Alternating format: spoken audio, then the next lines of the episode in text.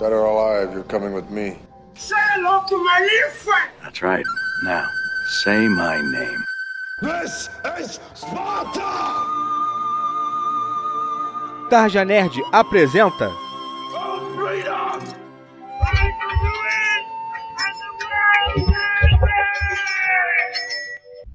o podcast mais borrado de todos. Goddamn right.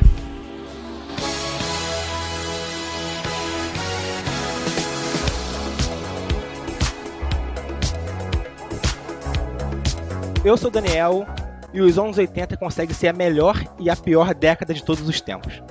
Eu sou a Cal e quando eu recebi a pauta eu tava num karaokê. Eu sou Lady Sif, tô curtindo o podcast Adoidados. 17 podcast ela fez melhor que eu, tá ligado? A entrada. Com certeza. É, eu sou o Raul do Laranja Radioativa e os anos 80 só não foram melhores porque eu não estava lá. Aqui é o Douglas do Laranja Radioativa e pra fazer esse podcast eu botei meu salto plataforma, botei uma maquiagem e tô ouvindo Poison. Eu sou o Bruno e entre a Microsoft e a Sony eu prefiro o Atari. Aham, sei, sei sim. Eu, eu sou o Rômulo e anos 80, década perdida, não teve nada. Muito bem, meus amigos, sejam bem-vindos a mais um Tarja Cast, o podcast do site tarjanerd.com.br. E hoje aqui estamos reunidos para falarmos sobre os anos 80, a década que foi considerada como perdida por muitos, mas que até hoje não só influenciou o mundo pop, como também as nossas vidas. Vamos aqui relembrar e debater alguns conceitos que inspiraram naquela época e que até hoje os vemos por aqui. Ou não, né?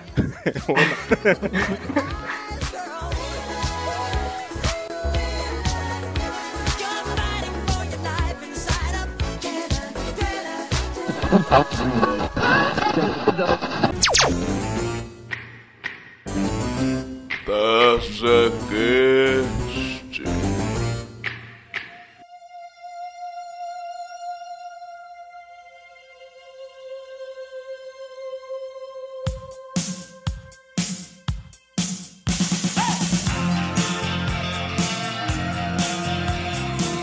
Antes de mais nada, gostaria de convidar você a curtir a página do Tarja Nerd no Facebook e também seguir Tarja Nerd no Twitter, o arroba Tarja Nerd. E hoje aqui, além de nossa turminha de sempre, contamos também com participações especialíssimas.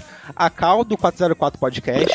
E aí, Cal? E aí, eu agradeço a participação, né, o convite e tudo. E acessem o canal dos, do 404, 404podcast.com.br. A gente aborda vários temas, né, é, científicos, históricos, de quadrinhos também, bem humorados, essas coisas. É bem, bem interessante. A gente aborda diversos temas. Show de bola. E também aqui com a Lady Sif, do Illumicast.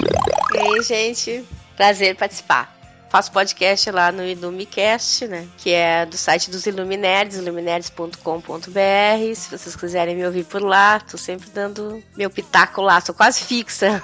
Também eu participo de um grupo de quadrinhos. Se vocês curtem quadrinhos, quiserem dar uma olhada, é só procurar o Mochileiros dos Quadrinhos. mochileiroshq.wordpress.com.br Ah, show de bola. É só procurar Mochileiros Quadrinhos, botar quadrinhos, botar que quer baixar quadrinho, coisa e tal, que vocês acham a gente lá. E os respectivos links também do, do Illumicast e também do 404 Podcast estarão aí no post, beleza? Douglas, você também quer dar um recadinho, né? Pô, é pra galera aí que, que quiser acessar o nosso site, laranjaradioativa.com.br. Por enquanto a gente tá só nos textos, né? Mas a gente pretende aí lançar um podcast o mais rápido possível. Vai lá, laranjaradioativa.com.br, a gente vai falar, a gente fala sobre tudo, sobre filmes, séries, games, livros, programas de TV, tudo isso. O link vai estar no post também, tá?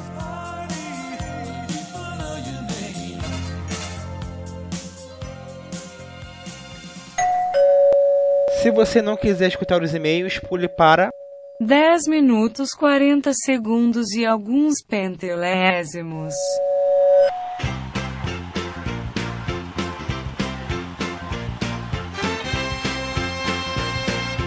Muito bem, meus caros ouvintes do Tarja e vamos aqui para a leitura de e-mails e comentários do Tarja Cast número 17. A Batalha do Apocalipse rasgando o tecido da realidade. Estou aqui com Raul. Olá, pro azar de vocês. Então, Daniel, eu tô com um problema aqui porque existem milhares e milhares de pessoas na minha porta gritando, querendo saber para onde elas mandam e-mail pro TarjaCast para serem lidas na novíssima e maravilhosa sessão de e-mails que nós iremos inaugurar aqui. Você poderia informar para esse clamor brasileiro que pulsa o local que eles podem enviar suas mensagens? É só mandar seu e-mail para tarjacast.com.br. Mande seu e-mail lá dizendo alguma crítica, alguma sugestão e, é claro, também algum elogio, né, principalmente, pra gente, pra gente poder ler aqui no TarjaCast. A gente tá lendo até comentário do Facebook, gente. Qualquer coisa vai, vai ser melhor. Isso aí, ou seja, mandem e-mail, mandem comentário lá no post do site e também comentem no link do Facebook. Você pode mandar seu comentáriozinho lá que a gente dá aquela lida aqui. E essa leitura de comentários é extraordinária, porque teve um fato super importante. É, exatamente. Extraordinária, principalmente porque a gente quase não recebe comentário, então quase não tem comentário para ler. Mas é extraordinária porque justamente o próprio Eduardo Spohr comentou na publicação do nosso podcast. Sim, cara, o próprio autor aí do livro que a gente fez, o, o Cast, né, que é o Batalha do Apocalipse, Eduardo Spohr, né, um best-seller brasileiro, participante do Nerdcast, cara super importante. Pô, cara, ele escutou o nosso programa e comentou, né, cara? Coitado, né? e basicamente o que ele disse foi: é, Caros, adorei o programa. Obrigado pela força e empolgação. Também a liberdade de divulgar o link de vocês lá na página da série no Facebook. Espero que role um programa sobre a trilogia Filhos do Éden. Se acontecer, me avisam. Valeu por tudo, abraço forte, Eduardo. Caraca, hein, poxa, eu fiquei emocionado depois, de, depois desse comentário aqui, cara. Poxa. Eu fiquei muito bolado, cara, com isso que eu fiquei pensando, cara, é tipo. Sabe quando em quadrinhos tem um universo paralelo? Então, tipo, o universo regular é eu ouvindo o Eduardo Pô no Netcast, o universo paralelo é Eduardo Spor ouvindo o Tarja Cash na casa dele. É tipo o poste mijando no cachorro, assim, né? Não, é, é tipo a, o, a reversal russa. Eduardo, muito obrigado mesmo aí pela tua mensagem, pela tua força. Mostrou que realmente, né, você não tem tantos fãs assim, não só pelos seus livros, né, como também pela pessoa que você é, uma pessoa totalmente acessível, humildão aí. Pelos livros já seria o suficiente, né, pra cá pra nós. Ficamos muito lisonjeados com a sua mensagem, fiquei muito feliz. Deu uma força enorme aqui a divulgação que ele deu na gente lá no Facebook, cara. Estourou as visitas do nosso site, estourou os downloads do TarjaCast 17. Cara, muito obrigado mesmo, cara. A gente também tem um comentário do, do podcast, né? Então, o podcast que escreveu aqui pra gente, nosso amigo Fábio. Fala aí, amigos do TarjaCast. Primeiramente, meus parabéns, podcast fenomenal, o TarjaCast número 17. Eu ainda não li o livro, porém fiquei com vontade de ler. Apesar de ter spoilers, continuo com a intenção de ler, para conhecer a história e me inteirar um pouco com outra cultura religiosa. Não sei se vocês sabem, mas sou budista e posso dar a visão budista à pergunta do Raul no cast. Só para contextualizar, perguntei como é que outras pessoas que não eram da matriz judaico-cristã iam enxergar o Batalha do Apocalipse, né? E ele pegou essa pergunta que você fez lá e jogou pro lado dele, que ele faz parte de uma outra religião, né? uma religião que é até bem difícil de encontrar alguém aqui no Brasil, né? que é o budismo de Nichiren. Ele escreveu aqui: o budismo que sigo se chama budismo de Nichiren. É assim que você fala? Sabe se? Não tenho a mínima noção. Fábio, se não for assim que se fala, desculpe a gente aí, por favor. Não, você faz o seguinte, você manda outro comentário que a gente reitera no, na próxima leitura. É, isso aí. Ele segue o budismo de Nichiren, né? E eles, né, nós, não oramos a Buda ou nenhuma outra entidade externa. Oramos para nós e a humanidade. Oramos para nos conectar ao universo e assim obter uma boa sorte e sabedoria para lidar com as dificuldades da vida e propagar o ensinamento. Nos baseamos na lei de ação e reação. Não nasci budista, tive um pouco de introdução ao cristianismo quando criança porém não tenho nenhum apego e devoção a uma divindade ou ser exterior, mas entendo devoção a algo externo, eu posso dizer para nós, budistas de Nichiren, que esses seres não existiriam ou que não teriam forças para existir, se dependesse de alguma devoção ou crença. Caraca, é muito coisa, muito o que o, o Spor fala no Batalha, né, cara? Sim. É totalmente eh, a ver. Principalmente com a parada que as pessoas têm parte da alma de Deus e o cacete, é totalmente ligado, só que de outro, sem, sem a parte da matriz cristã, né? Sim, totalmente. É mega parecido. Novamente, meus parabéns. As vinhetas de introdução e de interlúdios ficaram boas. E as dramatizações também ficaram foda. O TarjaCast tá ficando cada vez melhor, um abraço e sucesso. Fábio, muito obrigado aí pela tua mensagem, sempre dando força aí pra gente. Tamo junto, meu amigo, vamos lá. É, que bom que o TarjaCast tá ficando cada vez melhor, porque pior não tem como, né? Então, quando você tá no fundo do poço, você só pode subir. É, ou não, né, cara? Eu Acho que seguindo aí uh, os ensinamentos do Capitão Nascimento, nada é tão ruim que não possa piorar, né? Pode piorar, né, cara? Se a gente fizesse um programa tipo só eu, você e Douglas, assim, tipo. Caralho, aí Então, eu fudeu, né, pesa- cara? Pesadelo. Será que vamos ter que fazer algum filtro no próximo? Mas é filtro de e-mail que tem que É, escolher? tem que escolher. Não, você sabe que não. Já fazer aquele negócio de jogar a cartinha pro alto, assim, pegar um. Putz, isso é um sonho. Isso realmente. Anos 80, vamos lá.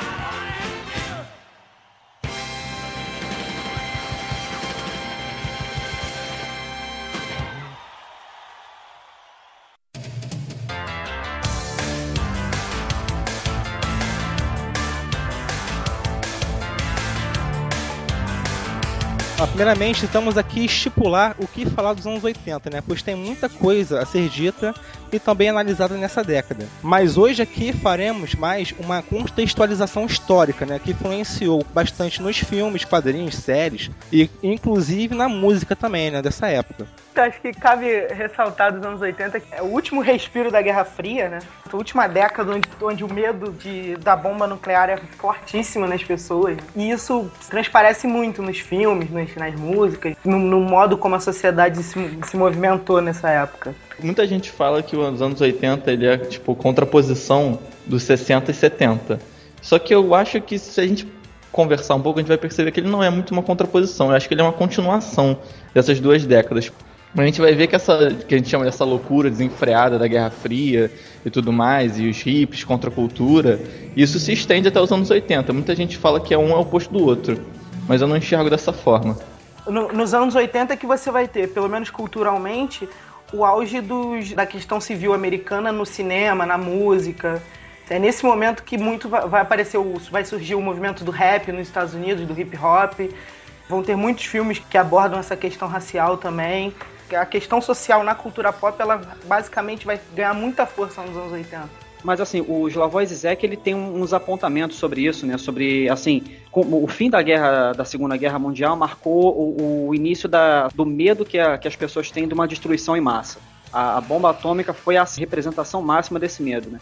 Então, como é que os governos vão tentar se perpetuar, né? Segundo o Zizek, usando realmente esse medo, né? Do extermínio, esse medo da pode ter um desastre em massa e tudo. Então, quer dizer, é, fica, é, então isso se espelhou radicalmente na cultura, né? Isso já nos anos 70 já era muito presente, né? Mas nos anos 80, é, assim, a gente via, né, que estava tendo lá começando a crise da, do bloco do bloco socialista e tudo. Então isso começou a, a ganhar uma nova figura, a ganhar uma nova cara, né? Tem um historiador mais do que clássico, que é o Hobsbawm, né, que ele define o século XX como era de, era de extremos. Isso. E também tem um pouco a ver com isso, porque a, a cultura. to- Ai, caralho, vocês estão ouvindo isso? Tô invadindo o morro aí, pô. O Raul tá entrando no clima, tá? Um bombardeio aí lá de fora. É, então. Fria, acharam que ia acabar com as bombas, só que não, olha. Mas o que, que eu tava. Ah, é, tá, enfim. É, como ele fala que esse- essa, o século XX seria uma década de extremos, isso obviamente vai se refletir na cultura, né? Se a gente usar a, a termologia de que a cultura e a arte é um reflexo da sociedade, pô, se a gente vai ter coisas psicodélicas assustadoras e extremamente pungentes, é porque a sociedade está passando por transformações e medos e conflitos pungentes, se a gente for pensar dessa forma, né? Cara, é, outra coisa, assim, do- marcou muito, assim, a cultura dos anos 80 é, porra, como que a, a questão espacial tá presente nela, né? Star Wars, Star Trek, dezenas de jogos é, é, com espaço, sei lá, Space Invaders, Defender, Galaga. Isso aí, isso aí tava ligado na, na, na corrida espacial também, tanto da Guerra Fria, né, cara? Mas isso eu acho Com mais um certeza. reflexo dos anos 70 nos anos 80 do que uma coisa dos anos 80 em si. É. Porque quando você tem em 69 o, o Homem à Lua, aí você tem uma explosão no- na cultura pop da, da questão espacial. E aí os anos 80 pega essa influência e traz junto com ele. Eu acho muito mais um reflexo dos anos 70 do que uma, uma coisa Não. nova ali. Porque justamente a corrida que gerou essa imaginação. Acho que até mais quando o homem, antes do homem chegar à lua, existia um frisson maior justamente porque ainda não tinha acontecido. Então ainda era uma ficção, digamos assim, que não tinha, ainda era um futuro que não tinha sido alcançado. Quando o cara chega na Lua, eu acho que justamente começa a acontecer que vai caindo um pouco esse interesse, porque começa a se tornar algo possível. As pessoas começam a perceber que não é em fantasia. Uhum. É, esse período conturbado, né, da, da bipolaridade política que tinha entre o capitalismo, o socialismo e tal, ele foi. ele influenciou diretamente na, na, questão do bem, do mal e do nacionalismo nos Estados Unidos, né? Que a gente pode ver nos filmes. Né, no, no Rock Lutador, Rock 4, né? Que ele luta contra o Ivan Draco, que ele era um, soviético. Aí... O subestimado Rock 4, diga-se de passagem. De passagem. o Paulo morre nesse filme, cara. Eu choro até hoje quando vê. Mas aí a gente vê essa, essa questão do bonzinho e do mal. Sei, é, eles querendo meio que não o territorialismo, mas sim dominar através da cultura o, o, os Estados Unidos, né? Passando é. pelo, pelos filmes. Transforma a, o bem cultural vira uma mercadoria, né? Vira uma mercadoria como qualquer outra. Então, quando você domina por intermédio do, do mercado, porra, é, é, bem mais eficiente, né? Você não precisa dar tiro, você não precisa desembocar tropas lá para dominar, você tem uma dominação muito mais limpa e muito mais eficiente, realmente. Os anos 80 foram até, tipo, a ascensão de Hollywood, né? Que eles usavam mesmo o filme para propagar essa, essa mentalidade, né? Que, tipo, os Estados Unidos era a pátria mãe, a que cuidava, a que era a boa, né? A Rússia ela era soviética, dos ateístas, das pessoas que não acreditam em Deus, das pessoas que acreditam tipo, naquele lance de troca e não no dinheiro e tudo mais. Rolava mesmo esse lance de maniqueísmo mesmo na cultura, sabe? Nos filmes, pelo menos. E essa polarização cultural, ela tem muito a ver com, o, com a entrada do Ronald Reagan na presidência, né? Ele era ator e, e, quando ele se torna presidente, ele vê a importância do, do de Hollywood para essa, essa culturalização, né? Parte disso se deve também ao começo de um processo de globalização, lá nos anos 80 já. Ela já, tá, já começa a nascer ali lá no, nos anos 80. Já que você falou de globalização, rapidinho, só para puxar essa parada de que, que vai pular nos anos 80 e nos anos 90, que vai ser a internet, tudo está conectado, tudo vai ser digital. E aí computadores deu também. Deu, né? Hoje em dia fazendo, fazendo meme no Facebook. a ficção científica dá um salto nesse, nesse momento, né? Não necessariamente para coisas no espaço, mas às vezes coisas ligadas a. Pois, a, a começar pelo Neuromancer, né, cara, do William Gibson, que foi um livro assim que quebrou paradigmas, né? Ele tirou esse enfoque da ficção científica para essa parte espacial, homérica, para a dimensão propriamente humana mesmo, né? Pro, pro cara do cotidiano, né? O cara que tá. O cara que trabalha todo dia numa mega corporação de tecnologia. Então, é, ele mostrou assim, o mundo tal como ele é, sendo efeito da produção industrial, né?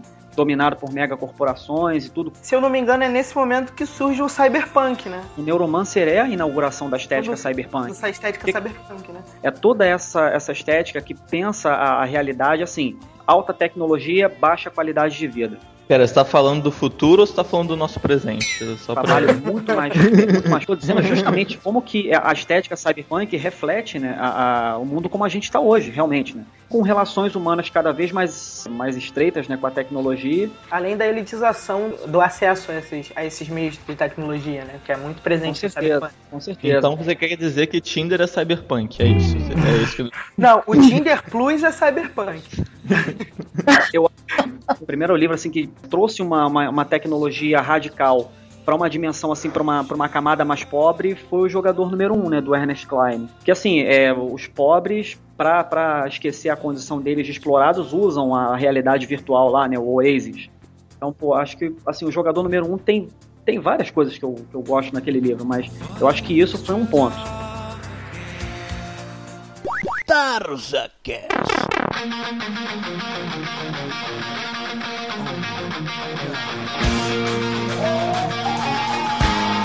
Essa década, né, que aqui no Brasil, também na América Latina, ficou conhecido uma década perdida, né, no âmbito econômico, mas que de uma forma global, né, esse período da história é muito rico, né, no ponto de vista político-cultural, né. Tivemos aí várias criações de conceitos que perduram aí, né, até hoje, como falei anteriormente, e muita criação, né, vocês mesmos citaram vários livros, várias coisas que foram criadas, né? E também foi uma época muito rica no ponto de vista político, é, principalmente com os fins de alguns ciclos, como a Guerra Fria, é, as ameaças nucleares, as ditaduras, né? Como historiador, vale ressaltar que essa ideia, né, que ficou muito famosa da década perdida, ela é uma ideia que vem de uma, de uma historiografia, né, de uma escrita de história que não leva muito em conta a questão cultural em si, né? Ela leva mais em conta aspectos econômicos e políticos do que culturais em si. Porque... É você, na verdade, não pegar nenhuma época e tentar definir ela com jargão, Isso, porque é. você empobrece. Isso, exatamente. Você rotula a época e aí você coloca ela dentro de um, de um contexto que muitas vezes não é real, entendeu? Uma época muito rica culturalmente. Né? Tivemos aí muitas, muitos ícones que foram criados a partir desta época, que ascenderam a partir dessa época. Para o bem ou para o mal. Para o bem e para o mal, com certeza. É. Mas tivemos lá personagens icônicos em vários âmbitos. Eu vivi bem os anos 80, curti tanta coisa, tanto filme bom que não que não se perdeu no tempo, não ficou é, datado, que o pessoal vê até hoje, curte até hoje, né? Que nem eu falei ali no o Curtindo a Vida Doidada, esses tempos, eu, eu tava um dia, começou a passar o filme e eu disse pra mim mesmo, não, eu não vou ver, sabe? E quando eu vi, eu tinha assistido tudo de novo, né?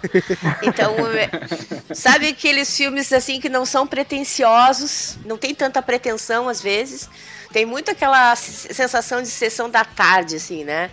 É aquele velho filme assim que não é pretencioso, que ele começa e tu diz, ah, não, isso não vale a pena ver de novo, não vou ver, daqui a pouco tu tá assistindo, porque ele tem grande potencial de entretenimento que eu sinto muita falta no cinema hoje. Eu assisto às vezes um filme e tá tudo, tá tudo certo nele, sabe? Tem um bom efeito especial, bons atores, a história não parece ruim, o plot não é ruim, mas simplesmente eles não me tocam, assim, sabe? Eu prefiro ver cinemão ou então voltar a ver um anos 80 aí, que aliás eu falei desse desses filmes mais entretenimento, assim, mais básico, mas tem, tem grandes filmes, né? É muita coisa boa daquele jeito. Mas tem aquelas coisas assim, tipo robô em curto-circuito, sabe? sabe? As pessoas não gostam, querem arrotar grandes produções, mas a verdade é que a gente curtia aquilo ali, sabe? Esse tipo de filme, assim, não sei vocês, né? Mas eu tinha, pô, curtia demais essas coisas. Cara. Não sei se vocês sentem essa mudança no cinema Sim, que eu sinto. Ah, naquela época, os filmes dos anos 80, né, pareciam que eram aqueles filmes feitos na garra mesmo, né? O pessoal, caraca, vamos fazer essa porra aqui porque a gente quer fazer, entendeu? Vamos dar um jeito. O aqui. rapto do menino dourado, puta que pariu. Ah, é, cara, isso é prazer puro, cara. O que aconteceu hoje em dia com as histórias? Eu não sei, cara. Antes tu sofria junto, tu curtia, tu gostava desses, desses personagens, assim, meio caricatos até, né? Tipo, o Ed Murphy era muito caricato, assim, sempre, mas não adianta, né? Tu, tu curtia, tu via sequências, assim, também, dessas coisas, né? Tem o Karate Kid também. De 84, que também é um filme muito marcado, né? Ah, pois Ó, é. vou, vou falar uma polêmica aí. Hoje de tarde É. o Douglas falou que Karate Kid era ruim. Pô, eu Podem acho. zoar ele. Podem zoar ele. Eu acho Ah, golpe ali, cara, da garça, uma vez na vida, alguém fe- fez uma referência fortíssima. Não, sim, ele, é- ele, é um, ele é um filme famoso. Ele é um filme que marcou uma geração. Mas ele é ruim.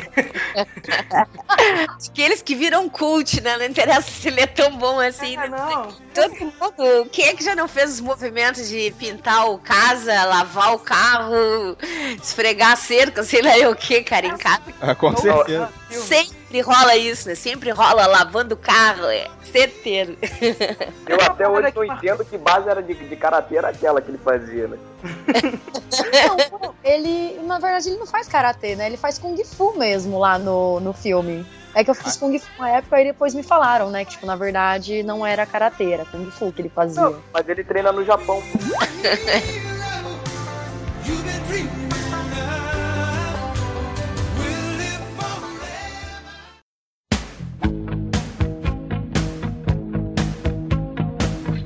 Vocês citaram aí Karate Kid, né, cara? E isso aí já escancara pra gente, né? Como os anos 80 influencia, né? Até hoje, né? Não só influencia, mas também como mostra como era um celeiro de boas histórias. Eu acho não boas histórias, boas ideias. Boas ideias, isso aí, realmente. Porque até hoje nós vemos aí vários remakes de filmes dessa época, entendeu? Hoje em dia, a gente parece a mídia, né, a indústria cinematográfica, não tem mais a mesma capacidade de inventar tantas coisas assim, né? Inclusive tem tantos aí remakes aí de, filmes da década de 80 hoje em dia, né? Sim. Pois é, sabe que uma amiga a gente discutiu sobre essas coisas assim, e ela tava me falando as pessoas mudaram por causa desse mediatismo, por causa, né, de vários fatores, a estética não é a mesma, porque eu digo, não pode ser, eu não consigo me agradar, entendeu? Se eu vejo um, uma pá de filme assim que recém saiu e não, as histórias não me tocam. Então, tipo assim, os anos 80 para mim é muito, tem muita coisa boa mesmo, tem muita história assim que te toca, que te fez chorar, te fez rir, te fez lembrar pro resto da vida,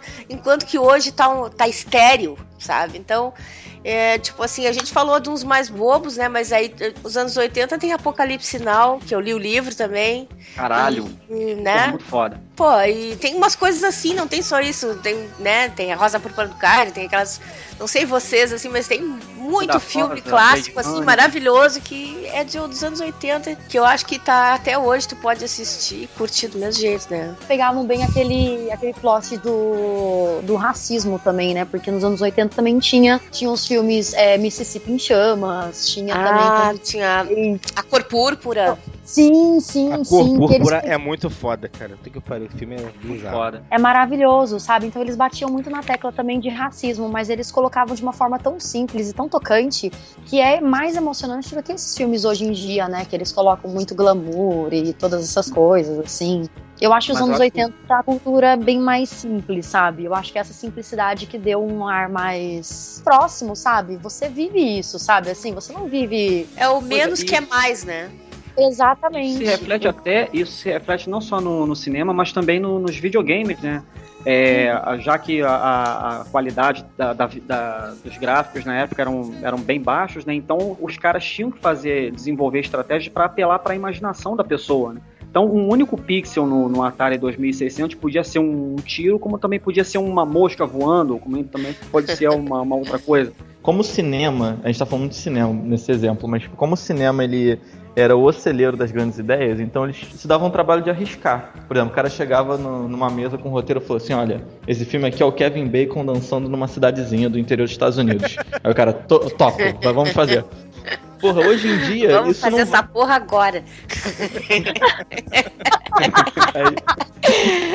Aí hoje, hoje em dia o cara, o cara chega com a mesma história, aí o cara fala, não, mas tem um super-herói no o Kevin Bacon é um super-herói? Não, não, não, ele é só dança, então não. Explode algum planeta? Quem é?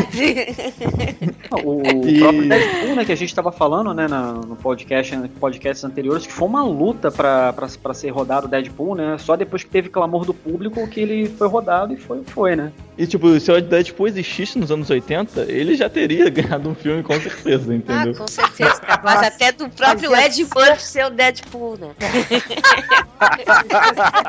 Mas ia ser bom. Ia ser. Nossa.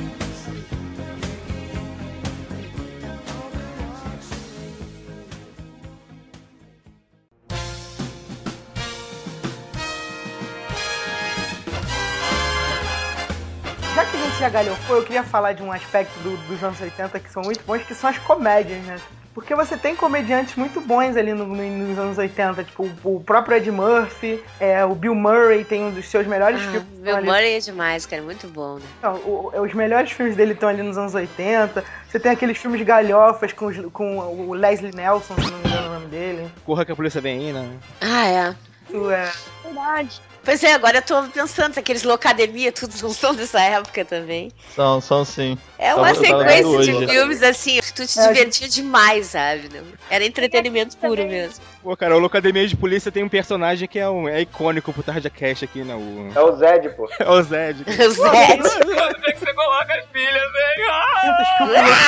É, apertem os cintos, todo sumiu, que também é muito bom. Muito foda esse filme. Tem os filmes com o Charlie Sheen, que ele zoa o. Top Gang? Eles zoam a Rambo, né? Ele zoa o Rambo no segundo Top Gang, no primeiro. Eles, zoa- é, eles zoam o Top Gun. né? Eles zoam o Asas Indomais do Tom Cruise, ele, ele zoa também. É muito bom esse filme. Tinha essas paródias mesmo. Ah, e, e tem, né? pô, tem Indiana Jones, tem De Volta pro Futuro nos anos 80. Tem outro filme icônico também dessa, dessa década também, que são os Caça-Fantasmas, né? Cara, muito maneiro, muito maneiro. Caça Fantasmas é demais, cara. É o que eu digo. agora- O que aconteceu? O que aconteceu com o cinema e com as histórias boas, cara? É, tanto é que teremos ter mais um remake ainda do Caso dos Fantasmas aí. Pô, mas esse parece ficar por muito mulheres, maneiro. né? Isso Parece vai tá ser muito muito maneiro. É que esse aí não foi bem planejado pra ser assim, né? Que o ator morreu num- numa fase da produção e eles decidiram mudar tudo. Eu li pelo menos isso aí, que o Egon se foi, né? O ator que fazia. É. Não tem mais como filmar o que eles pretendiam, uma sequência, e aí acabou rolando uma, uma ideia do diretor de fazer um- uma versão feminina, né? É só botar ele como fantasma lá naquela porra. Pois foi exatamente isso que um amigo meu falou, cara, igualzinho. Ele disse: por que não colocaram ele de fantasma? Porque tem gente que já tá, né, de cara já por ser as mulheres, né? Eu não sei, eu vou esperar pra ver, cara. Que é uma ideia legal, é uma ideia interessante, a ideia dos caça-fantasmas, no caso. O que, que era legal dos caça-fantasmas era aquilo, era de, era de ser exatamente isso aí. Tinha os, os nerdzinhos, tinha, tinha o cara que era o. que tinha fé, tinha, e tinha o cara que era o palhaço, o esperto, tudo que era o Bill Murray, né? Tinha, então ele, pô, ele, ele era um RPG ali, tinha um grupo, né, cara? É, tinha um E é legal que. Tinha E é um grupo legal com vários talentos, né? Era uma equipe que tinha, tinha os talentos divididos. Então aquilo ali é fantástico. A ideia inicial é fantástica. Então eu tô esperando pra ver se esse aí também, se eles pegarem a essência, né? É legal que a construção é bem parecida, assim, tipo, os quatro fantasmas primeiros, eles eram atores do do Saturday Night Live, né?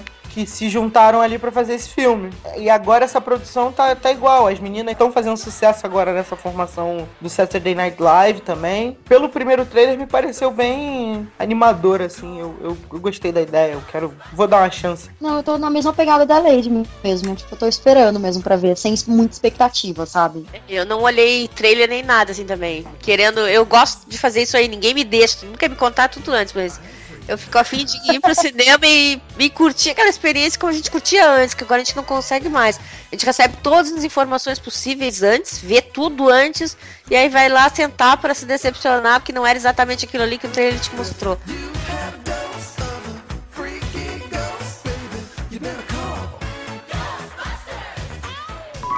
Tarja Cast.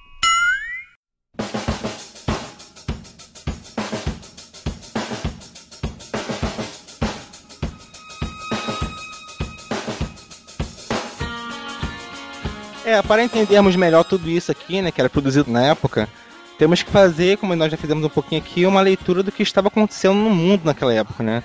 Contextualizar para entendermos as influências dessas obras e de onde surgiram tantas ideias assim, né? O que, que estava acontecendo no mundo, né? Tudo estava acontecendo no mundo.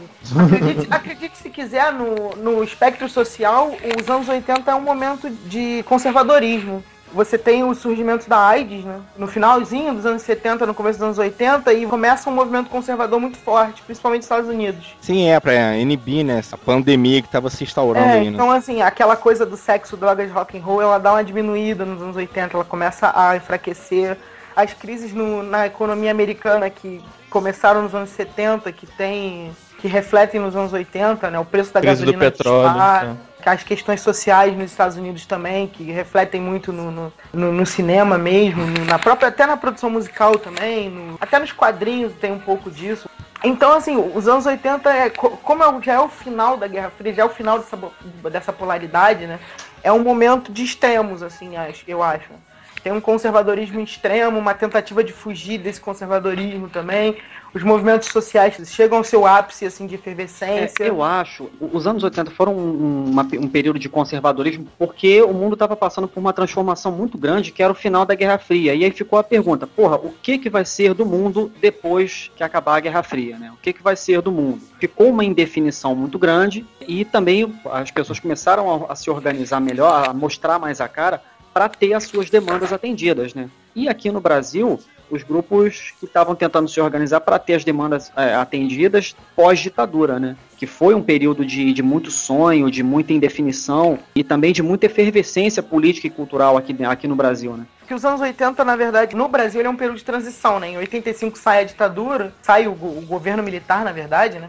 E, e, assim, os anos 80 inteiro a gente passa basicamente no final da luta, né? Assim, pela abertura política e o começo de uma, da construção do que é a democracia. Então, É, muito disso se reflete na música, né? Porque a produção cinematográfica no Brasil era muito pequena na época. Quer Muito dizer, pequena ainda é- não, você esqueceu por no chanchado? Porno chanchada merece um cast à parte, né, gente? É, não, proibido. Com certeza. A gente Vai. vai, grava, edita e não, não posta. E taca fogo no arquivo, É, né? taca fogo na cara. Mas a porno chanchada é justamente o, o contrário disso, né? Porque é, como é uma produção estatal, ela passa pela censura. Claro, ela tem a putaria, mas ela não tem uma crítica social e política muito forte. Zero, né? É, zero. né? Diferente da música, né? Que nos anos 80, os an- no Brasil vai começar a surgir essas bandas de rock.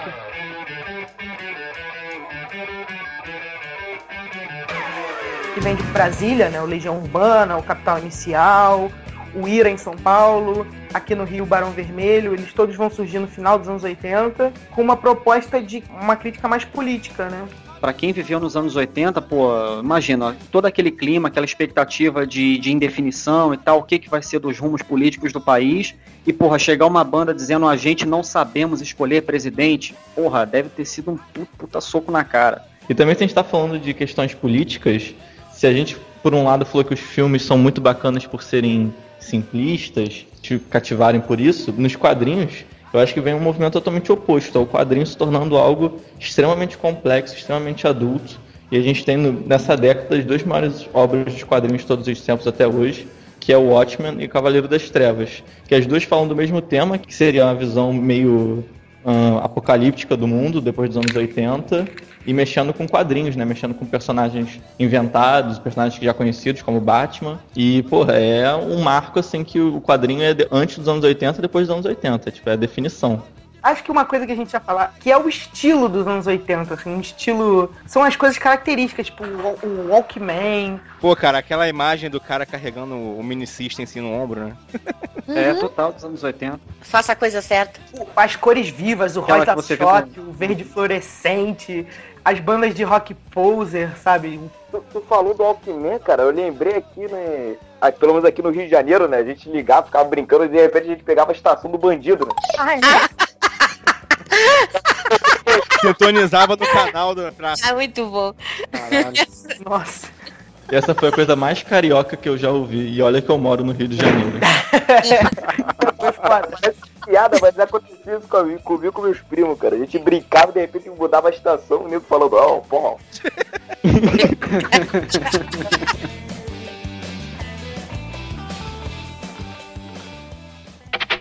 Tá, tá, tá,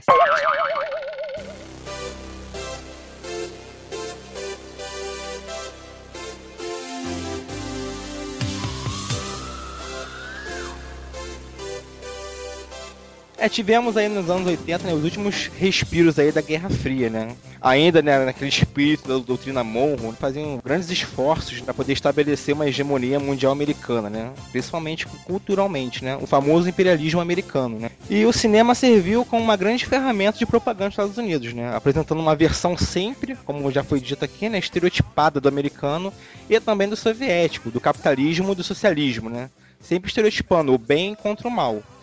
E os Estados Unidos sempre como os protetores, né, do mundo contra uma ameaça estereotipada, como no Rambo 2, Rambo 3, né?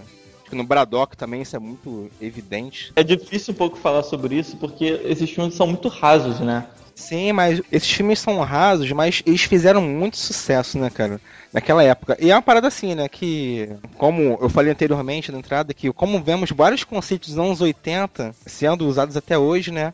Tu vê realmente isso arraigado com o cinema, né? Sempre colocando o outro, né? O inimigo dos Estados Unidos como um estereótipo, né? Como o inimigo realmente. Já tivemos aí ao longo da história, né? Orientais nesse papel, comunistas, russos, e agora o que temos aí agora são os árabes, né?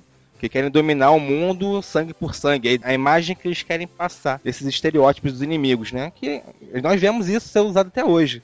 Não é à toa que até a série, porra, que eu me amarro na série, que é o Demolidor, é um exemplo de como isso ainda tá impregnado, né, até de hoje. Mas tu vê ali que tem a gangue dos russos, a gangue dos japoneses, a gangue dos, a gangue dos chineses, né? Tu vê isso até hoje em dia, né? Aquela cena do Superman versus Batman, que ele pega aquele, aquele terrorista, né? Que ele vai dar um voadão, vum! Porra, o cara atravessa as paredes e tudo.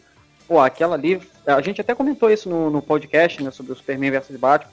Que, porra, aquela cena ali pode ser interpretada dessa forma também, né? Ó, aqui é a presença americana com essa ofensiva bem agressiva, né? Um exemplo de como isso vira um padrão quase, né? Essa questão do, do americano como salvador do planeta, né? Como uma essa ideia, ela fica tão, tão forte que se você for pegar, por exemplo, um filme como Independence Day, que é de 96, que é um momento onde os Estados Unidos não, eles não criaram ainda seu inimigo é, declarado assim, né? Tipo, Uhum. como, como são os muçulmanos hoje, né? Então esse inimigo vem de fora do planeta e é, o, e é uma ofensiva americana defendendo o mundo, né? Como é, os Estados Unidos falando, agora nós somos os embaixadores, é a gente que fala pelo planeta Terra, né? De um modo geral. O 4 de julho se torna uma data comemorativa mundial, né? Não só dos Estados Unidos. Isso, exatamente. Outro filme, assim, que ele é bem mais recente, mas ainda mostra esse medo dos Estados Unidos pelos soviéticos e tudo mais, é aquele filme é, Boa Noite e Boa Sorte, né? Que ele é de 2005. É, 2005. E assim, ele mostra mesmo, né? Tipo, o plot do filme basicamente é, tem os, os senadores norte-americanos todos lá,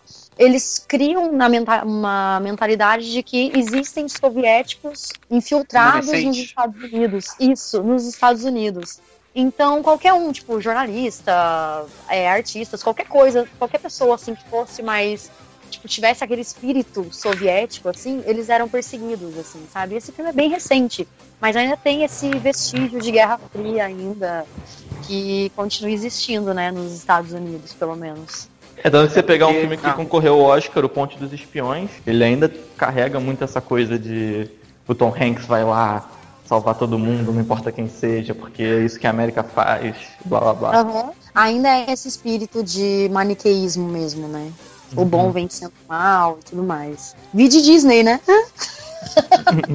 Outro ícone dos anos 80, né, que é, retratou bem aquela parte da Guerra Fria, né, foi o 007, né?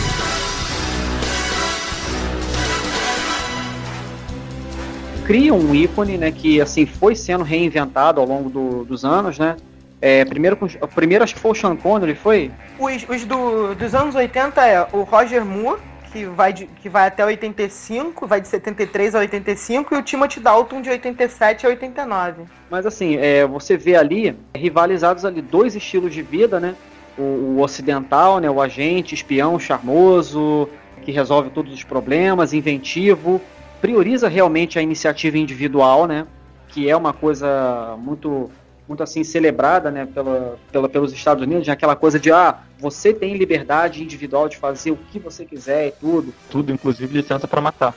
tudo em nome né, da, da liberdade e do, do modo de vida né, ocidental. Né. Por outro lado, você tem ali a, a caricatura, né, a demonização do, do, do vilão, né, que é soviético, tudo, comunista, que fala sempre enrolado assim, meio, meio, meio soviético, meio russo, meio alemão, sei lá que porra é. Mas assim, você tem, você tem uma, uma, uma caracterização muito muito marcante né, de- desses, desses blocos antagonistas. Né. E uma parada curiosa do 07 porque ele virou ícone assim instantâneo e a dupla dinâmica George Lucas e Spielberg, né? Spielberg. Caralho. Spielberg. Como os- é, eles que tinham um sonho de fazer o filme do 007. Só que eles não tinham os direitos, o estúdio não liberava e tal. E aí ele- o Indiana Jones surge porque eles queriam fazer o 07 deles. E aí toda aquela parada de ser o cara charmosão que resolve tudo sozinho e tudo mais foi personificado nesse personagem, só que em outro contexto. Porque eles também eram muito fãs de histórias pulp, né, de pulp magazine. E aí essas coisas tipo Lawrence da Arábia, de das Selvas. E o Indiana Jones é uma mistura dessas duas coisas. E, pô, tem Star Wars também, né, gente?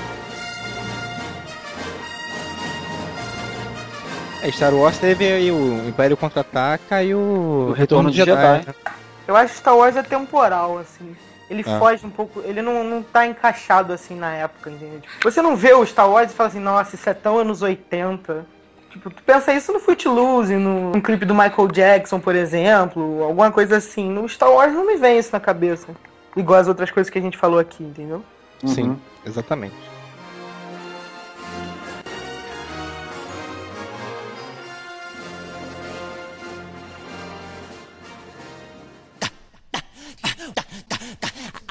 Tarja Cast.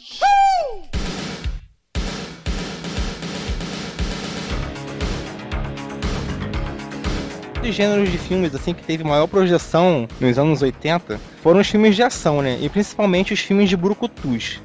Aqueles em que o super protagonista era montanha de músculos e também, né, conseguia ser mestre das artes marciais resolviam todo o problema do filme sozinho. Resumindo, Chuck Norris. Isso, Chuck Norris, Stallone. Um problema sério com esses filmes. Divertido. Porque hoje, em dia, graças a esses filmes, hoje em dia a gente tem que ver pessoas idolatrando o Chuck Norris e o Steven Seagal. Ah, eu, eu era fã de Steven Seagal, Chuck Norris. Pode botar Van Damme aí na lista, Schwarzenegger, Schwarzenegger. Jogo Bruto, todas essas merda aí, tudo. Eu assumo aqui, tô assumindo a minha culpa. eu ia ao cinema especialmente pra ver. Sem contar que nos anos 80 também foi, foi, foi diferente, porque assim, teve o primeiro, um dos primeiros filmes brucutus com uma mulher como protagonista, né? Que foi o Alien Resgate. É, ficou até falando é, Ripley Schwarzenegger ou Sigourney Schwarzenegger, uma parada dessa, assim. Quer dizer, quebrou paradigmas mesmo. Sim. Com Já que a gente tá falando de mulheres fortes, a gente poderia falar da Xuxa, né? Que também surgiu nos anos 80. A Xuxa era uma O quê? febre monstro nos anos 80, cara. E Xu- E Xuxa é uma parada que é foda porque ela vai rasgando as gerações, né, cara? Não tem uma geração que escapa dessa desgraçada. Até mesmo. Mas anos 80 é a época da Xuxa Verde, né? Ah, anos 80 é a época, é a Xuxa, é a Xuxa Roots, é a Xuxa de mini saia. Cara, na boa, na boa, ela, ela foi se transformando e tudo, mas eu ainda tô pra te dizer que não tem programa de criança melhor. Hoje em dia não chega aos pés. Tirando TV Colosso, que era muito massa, mas não é dos anos 80. Eu também era fã de ver os cachorros todos os dias de manhã, não tinha mais idade pra isso, mas via. E, cara, não tem, cara. A Xuxa era muito boa, vi Caverna do Dragão lá, é, não- tem uns desenhos, era muito massa. Eu Tinha o saco com as brincadeiras, aquelas coisas, porque eu não devia estar assistindo, porque eu não tinha idade pra estar assistindo, igual também. Tem hoje são o que que é? Patati patatá, aquelas coisas do, do- do- aqueles palhaços dos Cara, que infernos. saco cara. isso, né, cara? É muito chato isso. Os palhaços demônios. pintadinha. Ai, Galinha pintadinha. Mano, a galinha pintadinha é, é- ela é zoada mesmo. Outras coisas assim, agora tu falou de umas coisas mais cultura, tinha até Castelo Zatimbu e essas coisas, né? Pois é, esses dias eu tava com a minha namorada numa, numa loja de brinquedos. Aí assim, a gente encontrou um, uma, brinquedos dos anos 80 voltando, tipo Gênios, tipo Aquaplay. Você pegava a caixa dos Gênios, parecia que ela tava suja, parecia que ela tava encardida, assim, por causa do tempo. Aí, ué, porra, botaram uma, uma porra de uma, de uma caixa velha aqui, sei lá. Quando eu vi, não, os caras tinham estilizado a caixa pra parecer velha. E assim, Aí você dá pra criança ela acha uma merda, né? Porra, tio, Porra, me deu é. um brinquedo velho, seu merda. Mas acho que isso que o Bruno falou tem muita coisa a ver do vintage, né, cara? O vintage virou tipo um estilo de vida. Eu, eu acho que assim, de uns tempos pra cá, o, o- tem uma coisa, né, do- dos brinquedos estarem sendo usados também pelos adultos, né? Uma prova disso são os videogames. De uns tempos pra cá já não é mais coisa pra, pra criança ou então adolescente. Ele foi acompanhando toda uma geração, o crescimento da, de uma geração, né? O jogo se tornando mais complexo, ele foi crescendo junto com os fãs. Acontece uma mudança de como o mercado enxerga. Por exemplo, o mercado antes, por exemplo, quadrinho. Ah, quadrinho é coisa pra criança. Aí surgiram alguns caras que mudaram essa perspectiva. Aí os caras pensaram, porra, a gente faz quadrinho pra adulto e é pra criança. Faz pros dois. Então, quer dizer, eles estão tentando fazer essa lógica com os brinquedos também físicos, né? Os jogos também estão mais complexos, né? Aquele War, né, com, com versões mitológicas e tudo. É um banco imobiliário agora que você passa cartão de débito. É sério, O banco Não, mas- imobiliário que você tem dívida de verdade. É, daqui a pouco o banco imobiliário vai ter crédito consignado e vai entrar, leasing, cara, vai ter leasing. você vai entrar no cheque especial, vai pegar a cartinha de sorte ao revés. Você Caralho, entrou no cheque é. especial, pague 20 reais você se fudeu. Vai ser que nem poker, vai ter que, vai ter que depositar dinheiro antes pra poder entrar no jogo. É ser foda o negócio. A galera vai jogar, leva carteira de trabalho, leva comprovante de residência. leva... Celerite, né? É, nos anos 80 também tem o Super Trunfo, né? Ah, eu também joguei muito de, de Fórmula 1 com meus primos. Até hoje eu jogo essa parada, cara. Com minha, É, minha sobrinha. Cavaleiro Zodíaco da, de- do Hulk, da Marvel. sabe? A gente dá aquela fingida que é pra jogar com a criança. Faz conta que tu não tá gostando, tá fazendo um favor. Não, deixa que eu jogo com ele, tudo bem, ninguém quer jogar, deixa que eu jogo. Chato. Criança, chega, tio, quero fazer outra coisa. Não, moleque, senta aí. Vamos Mais uma aí, mais uma. pra tu ficar bom, pra tu ficar fera. Até tu me ganhar. Muito bom, cara. Aí ganha da criança, né? Chupa, seu merda! Aí joga a carta na criança. É Caralho, um inútil. Isso, inclusive, é um aspecto da educação dos anos 80. É a forma de, de educar dois anos 80. Chinelada, né?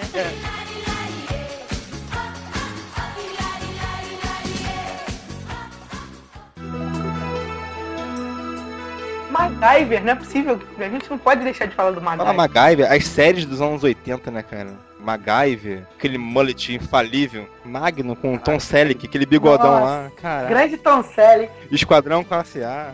Tem muito seriado que é, são famosos aqui no Brasil, mas lá nos Estados Unidos só tiveram uma temporada e ficou reprisando no Brasil eternamente. Entendeu? Muito seriado tipo Super Máquina, Super Moto, o cara que só tem um braço biônico.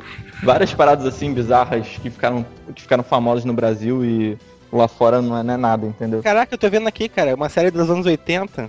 É, foi feita, né? Porque eu vi depois. Com aquela punk elevada da breca. Cara, eu lembro dessa Nossa. Eu Nossa. assistia. Agora lembrei de Alf, é teimoso também. Alf, Alf é dos anos 80? Alf Caraca, Alf é Caraca, Alf o é Alf é o primeiro ET com mullet, né, da história.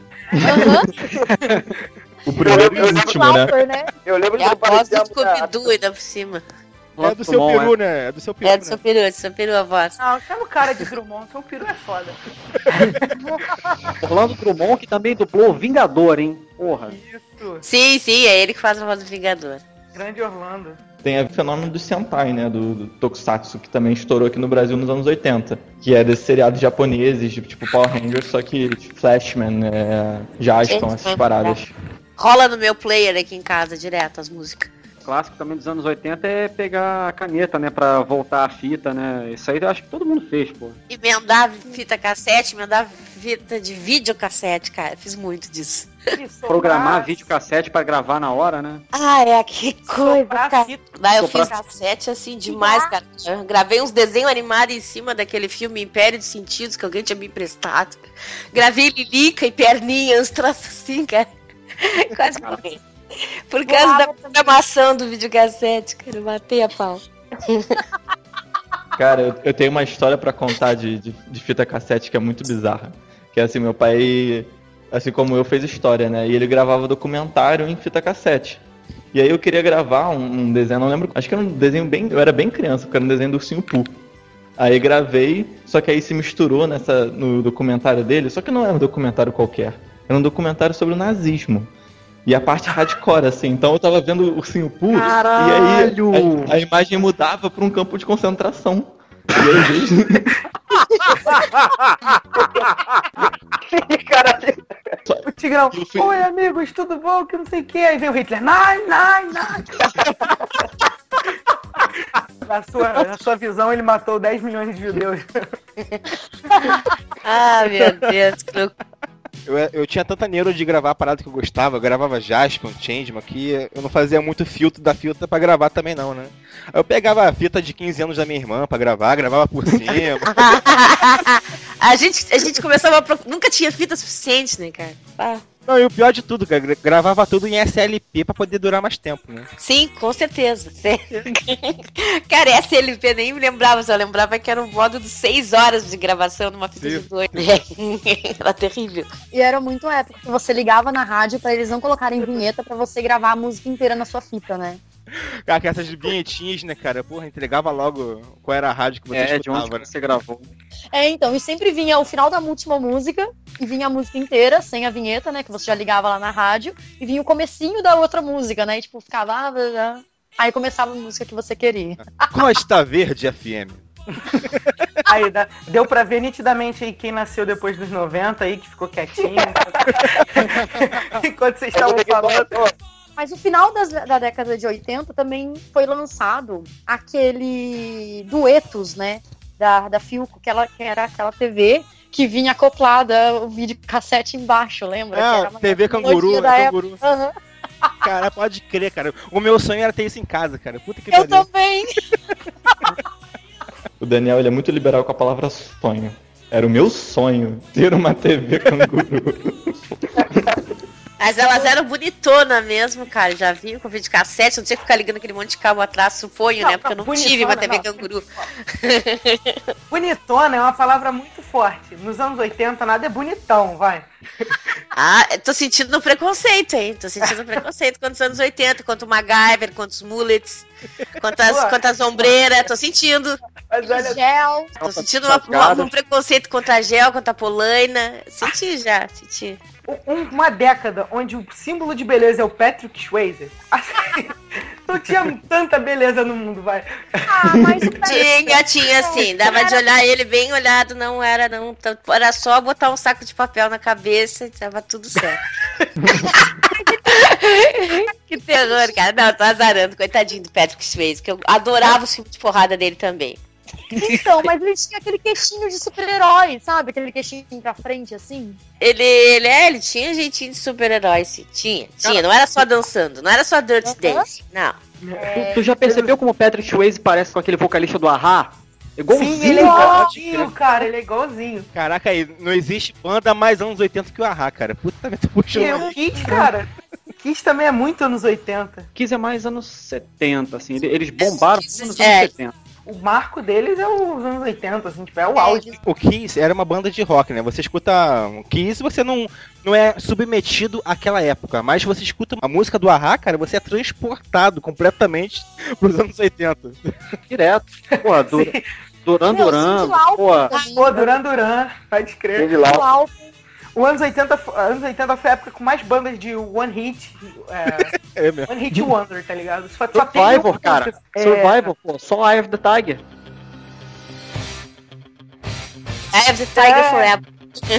Teve aquela do Clube dos Cinco, Don't You Forget. Forget. É do, é do Simple Minds. É, Simple About- Minds também sumiu. Muita banda, assim, muita, muita banda. Meu estilo de banda, mais tinha Aquela do Boy George, qual é o nome daquela banda? Karma Chameleon. Ah, calma, calma, calma, calma, calma, caminha. Outfield também, com aquela música. I don't wanna lose your love. É Nossa, gente, que foda.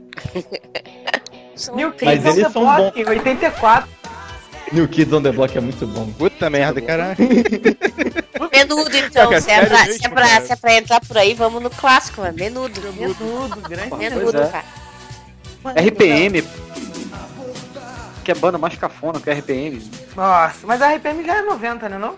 Não, a RPM Não. era de 80 e pouco. Cara, todas essas bandas que ainda existem no Brasil hoje, de rock, começaram na década de 80. É, porque agora não existe mais rock, né? Uma tristeza só. Acabou, filho. Cachorro grande aí, mais uma meia dúzia que eu não lembro agora o nome. É, precisa de rock, a gente tem o MC Guimê, gente. Ô, Wesley Safadão aí fazendo sucesso, vocês querem rock pra quê? Acabou, morreu. Eu não aguento mais velho safadão, cara. Assim, eu trabalho também em academia, né? Sou professor de educação física. Eu sou submetido diariamente a escutar várias músicas assim que eu detesto, né? Cara, que esse Wesley Safadão, puta merda, cara. E tu vê aquele pessoalzinho da, da academia, todo mundo cantarolando, cantando, sabe? Botando mão no, na, sabe, no Cara, eu não sei nem o que, que é, graças a Deus. Graças a Deus Cara, não sei. Mas, cara, se tocar Bohemian Rhapsody na academia, tu vai enjoar, porque tu vai todo dia pra academia, tá ligado? Tu ouve essa música todo dia. Quando era meu horário, assim, que eu tinha um controle, assim, do rádio, do salão, eu botava meu pendrivezinho lá de rock lá e escutava, velho. Tudo bem que eu era xingado por todo mundo, né? Mas... Claro. Então, na Caraca. academia que eu fazia, eu tocava Sistofenal. Caralho! Essa coisa da, do fitness, da academia, também surgiu nos anos 80. Com Physicals. Olivia Newton-John. Isso, caralho. E tem também o X Maniac. Maniac. Essa aí é de Flashdance, né? Tarja Cast.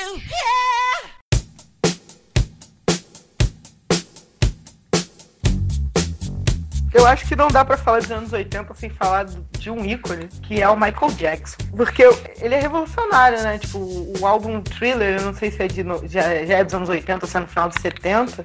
Não, é dos anos 80, acho que 83, 84, thriller. Isso, 83. É um- até hoje o álbum mais vendido da história, né? Então, Deve ser a ele, né, o grande boom Os videoclipes. Do, do videoclipe, da- na verdade do marketing, né? Da indústria fonográfica, né, cara? Sim, Na ele. década de 80, ele foi o grande ícone da música, né? Ele estourou como o maior expoente mundial, né? Com suas músicas dançantes, videoclipes, né? Mega shows, transformando um palco, um grande espetáculo. O show dele era um espetáculo não só pela música, né? Tinha toda uma atuação, tinha toda uma, uma coisa outside a música, né? Tipo, era muito. teatral, né? Tinha uma, É aquela- uma isso. coisa performática, aquela coisa Isso, teatral de. Ele queria chamar tanto a atenção do cara que tava ali na, na, na frente do palco, quanto com o último cara que tava lá perto da roleta. Ele queria trazer pra junto do palco. Então, como é que ele apelava a isso? Uma, uma exigência instrumental, assim, muito forte e, e também com uma performance muito cativante. A, a qualidade dele foi, assim, muito boa.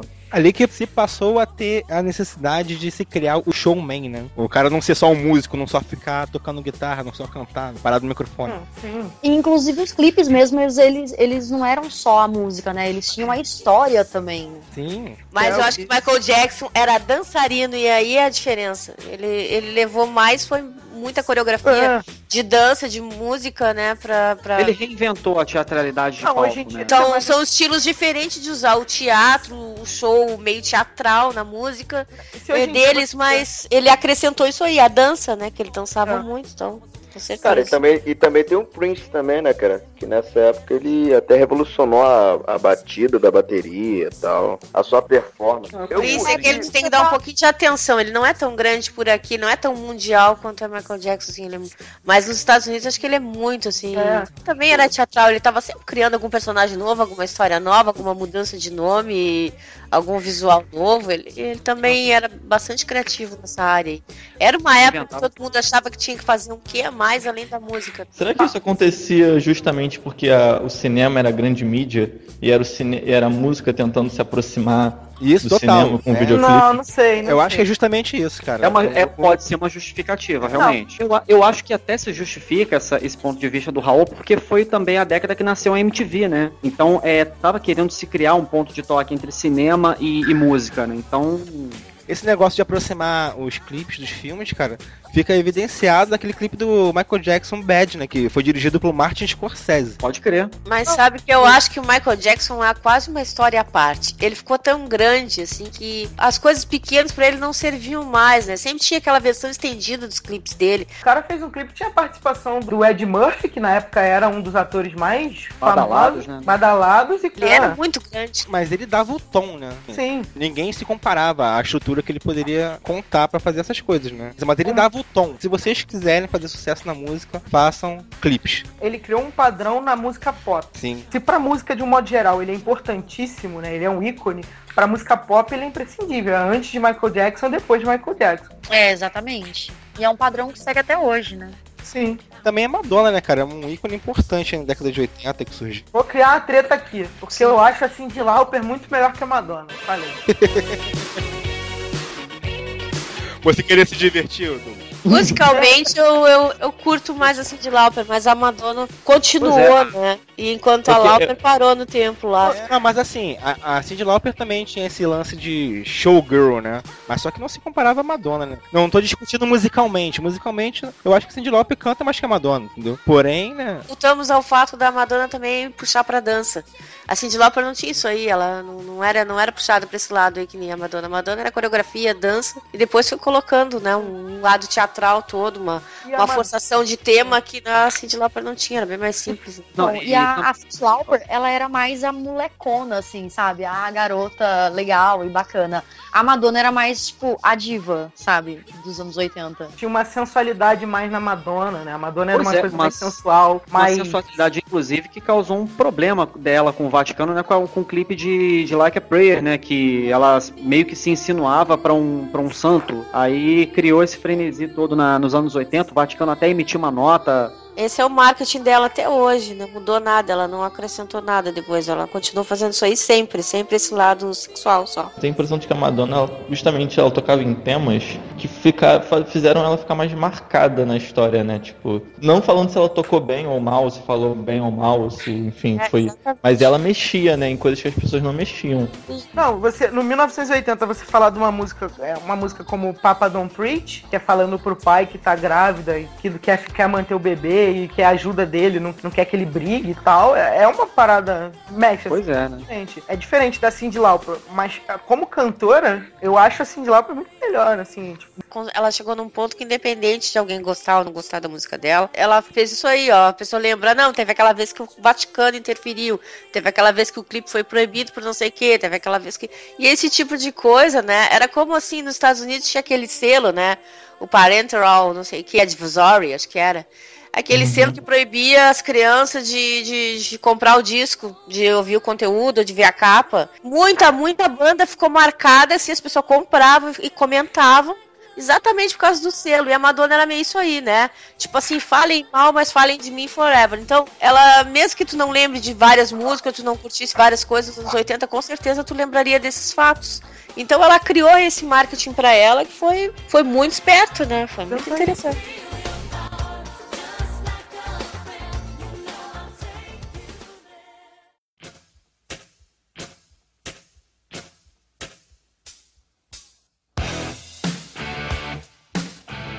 Os anos 80 teve uma contribuição muito boa pro heavy metal, né? Pô, você tinha de um lado ali o, o Black Sabbath se reinventando com a entrada do, do Ronnie James Dio, porra, produziu discos assim excelentes. O Heaven and Hell, acho que pra mim foi o melhor deles. E por um outro lado, tinha o, o Ozzy com a carreira solo com ninguém menos do que o Randy Rhoads, né? Que eu acho que pra mim foi, um, foi o maior guitarrista dos anos 80, né? Os grandes ícones do hard rock até hoje surgiram nessa década, né? O Guns N' Roses, o. Jay Snyder. O Jay Snyder, os Scorpions. É... Eu veria Van Halen. Van Halen. Van Halen. O... Iron A- Apesar de não ser, não ser dessa época, o Dire Straits tem uma boa produção nos anos 80 também. Tem um filme É. muito bom sobre essa época, que é um filme já depois dos anos 2000, que é o Rockstar com o fabuloso Mark Mark, que é justamente sobre esse período do rock dos anos 80, entendeu? Faz toda uma trajetória de uma banda fictícia e depois termina no grunge dos anos 90, tipo, é um filme bem maneiro. Começou no início dos anos 80, tem o heavy metal tradicional, e mais pro final vai ser o bunzão do thrash metal, né? Metallica, Metallica. Então é, pro heavy é, é pra, pra quem gosta do som pesado. Os anos 80 é um grande começo, cara. Aí não dá pra falar de rock que dos anos 80 sem falar do Bon Jovi, né? Eu acho. Ah, bom Com certeza. Uma banda muito icônica dos anos 80, né? Principalmente por causa de Living on a Prayer. E as pessoas têm preconceito com o Bon Jovi, coitado. Eu falo que gosto do Bon Jovi, uma menina já, já deixou de ficar comigo por causa disso. Algum tempo atrás. Essa é a diferença dos dias de hoje pra antigamente. Antigamente, as gurias que gostavam do Bon Jovi iam, iam te amar, assim. É. Os tempos mudaram mesmo. Antes o Bon Jovi era assim, uau, até me enchia um pouco o saco. que Eu até curtia, mas não era tão fã assim, né? Mas, pô, antigamente tu ia fazer o sucesso. E Aí. discutiam quem era mais bonito, se o Bon Jovi ou o Rich Sambora. Bon Jovi, óbvio. Quer dizer, ah, não, hein, meu amor? Só quase uma mulher. Outra coisa também que marcou os anos 80 foram as baterias eletrônicas também, né? Não, o tecladinho em forma de guitarra. Porra, era muito anos 80. Isso era muito anos 80, né, cara? O teclado é totalmente anos 80. É, Daniel, tem como cortar a parte que eu dou um ataque por causa do Bon Jovi? Vai ser mais uma das Isso coisas ele vai manter, cara. Tem Ah, eu sou a favor de corte nenhum depois do Peraí Pai.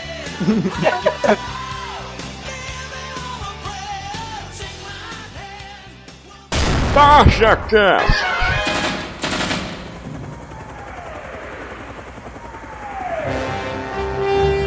Cara, uma parada que eu tava pensando sobre os anos 80, nesses próprios filmes de Brucutus, nessas séries aqui que a gente via, que mais ou menos tinha a mesma es- estética, né? Pô, eu me amarrava em ver, entendeu? Eu gostava muito. E eu parei pra pensar, cara, por que, que eu gostava disso, gente? Você gostava de ver os caras sem camisa, musculoso, é. De boa, relaxa. Você acha que trabalha na academia até hoje por quê? não tinha história, na verdade, né? É uma história fraquíssima, com muita porradaria, né? São séries e filmes que fizeram muito sucesso. Isso mostra mais ou menos como é que era a sociedade naquela época, né? Como é que se passava o sentimento daquelas pessoas que viviam na década de 80, né? Aquelas pessoas que eram incitadas a viver pacatamente suas vidas, né? Família perfeita, você quer acabar com essa porra de hip, todo mundo para suas casinhas, criar seus filhos. Mas assim, né? Eles acabavam se vendo realizados nesses filmes de porradaria, né? Ou seja, a vida tá uma merda, vamos, né, fazer uma catarse Isso. nos filmes. A vida tá uma merda, vamos pegar um filme super violento, tipo Robocop, e transformar ele num desenho pra criança. Caralho, pode crer, cara. E até os filmes pra criança também tinha uma questão meio violenta, né? Que eles esqueceram de mim. Pode crer. Uhum. Esqueceram de mim a, a 80? Já entra, né? Porque, tipo, 1990, cravado. Foi gravado em 89. Ah, aquelas. Mas falando em parada pesada em filme de criança, história sem fim, o cavalo afundando. É que isso aí faz parte aí, gente, quando estuda um pouquinho de psicologia, desenvolvimento e tal, essas coisas assim de. Tu vê que a criança sempre tem, tem a violência junto, sempre tem o medo, né? É mal lá, do lobo mal a Robocop e as crianças estão. É que nem a história dos Goonies também, né? Eles sofrem pra caralho no filme. Eu fui assistir depois de grande e, meu, é uma história foda, sabe? Eles têm que tocar aquele pianinho lá e vai caindo. Cada nota que você faz errada vai caindo no chão, entendeu? E tem aquele mama. Slot? Chocolate. Ter o medo, né? O medo pra dar o é. frenesi lá das crianças. Mas é muito bom, cara, a E aventura também, dessa. assim, é, não, e outro, outro desenho assim que trabalhava muito com, a- com o aspecto da frustração, porra, Caverna do Dragão, né? Pô, toda Cara, vez- Caverna do Dragão. caralho, quando que, eles, quando que eles vão passar, quando que eles vão voltar pra casa e tal, e eles nunca voltavam pro Frustração, você quer dizer agonia, né? Nossa, dos magos, cara. É, meu filho, o Vingador, ele vai querer suas armas. Porra, dava a maior raiva dele, cara. Que ele, ele podia levar todo mundo pra casa, mas não, ele segurava todo mundo. Cara, eu tenho um amigo que já fez o final, já fez um monte de teoria da conspiração. Ele disse que o mal no, no, no Caverna do Dragão era o mestre dos magos, não era o Vingador. Quando lançou o box de DVD nos Estados Unidos e a série já tinha sido cancelada, tem uma novelização, um áudio, tipo um podcast, só que você coloca no DVD, narrando o último episódio. Porque já existia o roteiro, o roteiro estava pronto, ele só não foi efetuado. Por que, que ele não foi efetuado? Porque nessa época quem fazia o roteiro era a galera do, do Dungeons and Dragons, quem fazia o storyboard era a galera da Marvel e quem animava era a galera do Japão. E aí, nesse frenesi de coisa assim, de ir pulando de uma empresa para outra, a parada se perdeu. A empresa, uma empresa não quis mais, a Marvel estava indo à falência, falou, eu não posso mais fazer essa porra, eu não tenho dinheiro. E aí a Toei também não sabia animar, não sabia fazer o, o storyboard sozinha, ela tinha que ter o storyboard, por isso nunca foi feito. Mas existe essa. Se você procurar na internet, você deve achar, tipo, o áudio narrando com aquela vozinha original em inglês, narrando o que acontece com eles. Gente, eu fiquei sabendo há pouco tempo atrás também que saiu uma história em quadrinho dizendo o final, o verdadeiro final, mas. Sim, que é em, é em cima desse roteiro pronto. Ah, então é. é- é nada que é parada de história demoníaca, né? História Não. É, eu já vi Ah. várias fanfiction também, que isso é sonho, já ouvi falar de um monte de coisa. E que Mas a no Uni Natal- também era do mal, a Uni, a Uni que atrapalhava a passagem também. O Vingador era um anjo. Ah, É, no caso, no- nesse roteiro original que o, que o Raul falou, é, a missão deles é realmente redimir o Vingador. Isso É a gente sente sem ver o final, mesmo assim, sem ver o final, a gente sente ali, naquele, naquele, naqueles últimos episódios, no Cemitério dos Dragões, aquelas coisas. Esse é o melhor episódio ever, né? Um episódio, pois é. Tu sente que tudo ali tem uma redenção pra acontecer, entendeu? Assim, Uma, É. uma mudança. Taça Cast.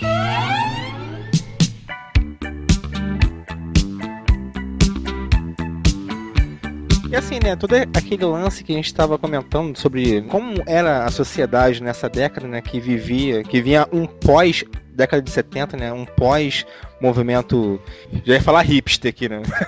movimento movimento hippie, aquele paz e amor total, né? E toda essa repressão que foi feita a esse movimento, né?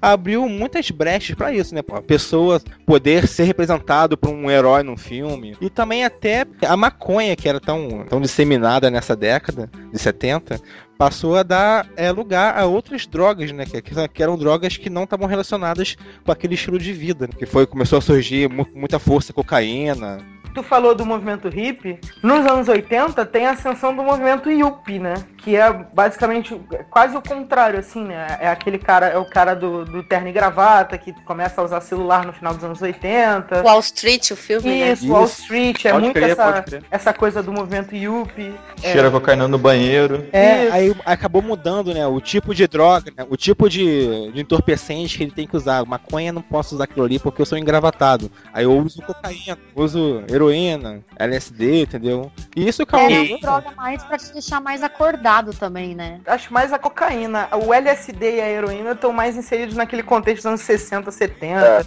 da psicodelia e tal. Mas a heroína teve bastante também nos anos 70. né? Até a heroína, ela tinha uma vazão também, só que nem tanto por conta da questão da AIDS, né? Que estava sendo muito disseminada. Então Isso. tinha aquele lance de você trocar a agulha e tudo mais. Então existia aquele medo também, sabe? Teve um, boom da atenção pra heroína depois da Christiane F, né? Depois do, do caso dela e tudo. Cristiane F, drogada e prostituída. Pois é, agora pensei também que tinha aquele negócio da Alemanha, assim, às vezes, de repente, em outra, outra sociedade, sociedade mais europeia, esse tipo de droga era mais difundido que aqui, É talvez. porque ela é uma, são drogas mais caras, né? A cocaína, a heroína. Então era difícil o acesso, vamos dizer assim. Né, não é. que nem a maconha que você planta, você colhe e vai, sabe? Isso. Tem todo um processo também. se- Algumas são na agulha. Calma, calma, Douglas. Cuidado aí. né? Explicando passo a passo de droga, eu Tutorial, né? O teste vai ser proibido. representando o pessoal Vai, do ser humano. te- vai ter teste no final da- do, do podcast agora. aqui. É, é um Vai ter TikTok. humanas, né? Você É enrola pra instigador. direita, enrola pra esquerda. à esquerda próxima. É, a esquerda, porra. Esquerda, caralho. Bom, lá pra direita tá fudido. Tá maluco? Aí agora é nessa hora que a gente vira e fala: Você quer saber mais sobre cocaína? Então por que não vai dar uma olhada no nosso podcast sobre narcos? Que foi muito bom. Gente, qualquer coisa, tem um link dos narcóticos anônimos aí no, post. Se alguém souber fazer a voz do He-Man, coloca no final do podcast. Tipo, hoje aprendemos que cocaína é uma coisa ruim. Oi, eu sou o Príncipe Piada. O que que o meu companheiro pra cá? Anos 80 foi a época que foi marcada pela volta do John Lennon e também pela morte dele, né? Então meio que ele foi e voltou, sabe? Pô, super rápido, né? Porque ele foi morto no início. É, tinha- foi em 1980 que ele morreu. Sim, não, e tinha acabado de lançar o CD do novo dele lá, né? Nova Não era um LP, será? É,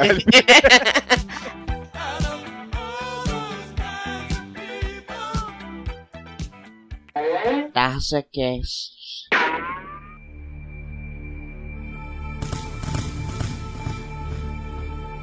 Antes da década de 80, os filmes de terror, né, eram bem mais pautados numa ambientação diferente, né? Aquela ambientação mais do Hitchcock, né, aquela coisa, um suspense, na verdade. Não tinha tanto aquele filme de terrorzão, né?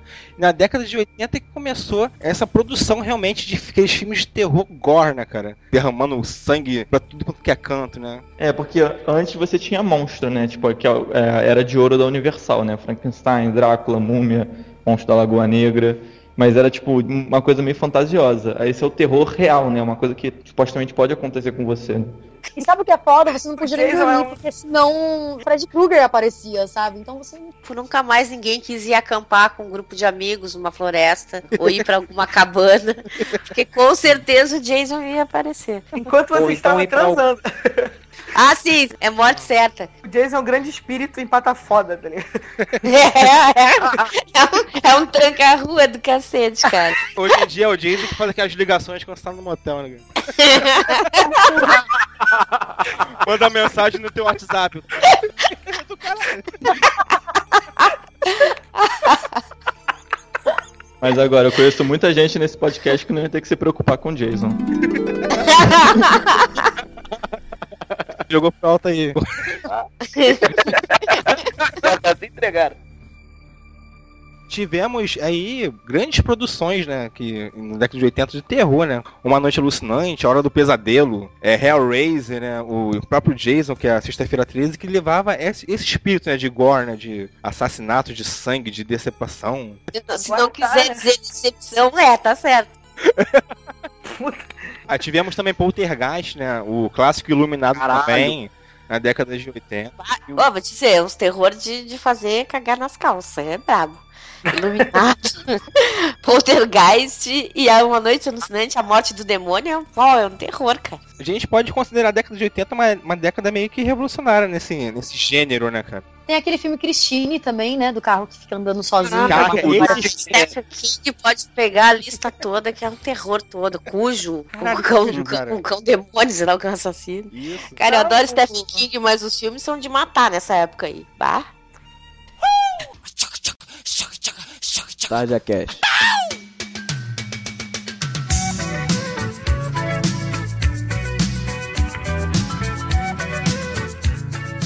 Uma coisa também importante também se falar na década de 80 é que temos aí a, criação dos primeiros PCs, né? O computador pessoal, né? Pela Microsoft, também pela Apple, IBM aí, né? E aí começou a fazer uma, uma evolução tecnológica na década de 80 que hoje em dia, né, tá imperando no nosso mundo.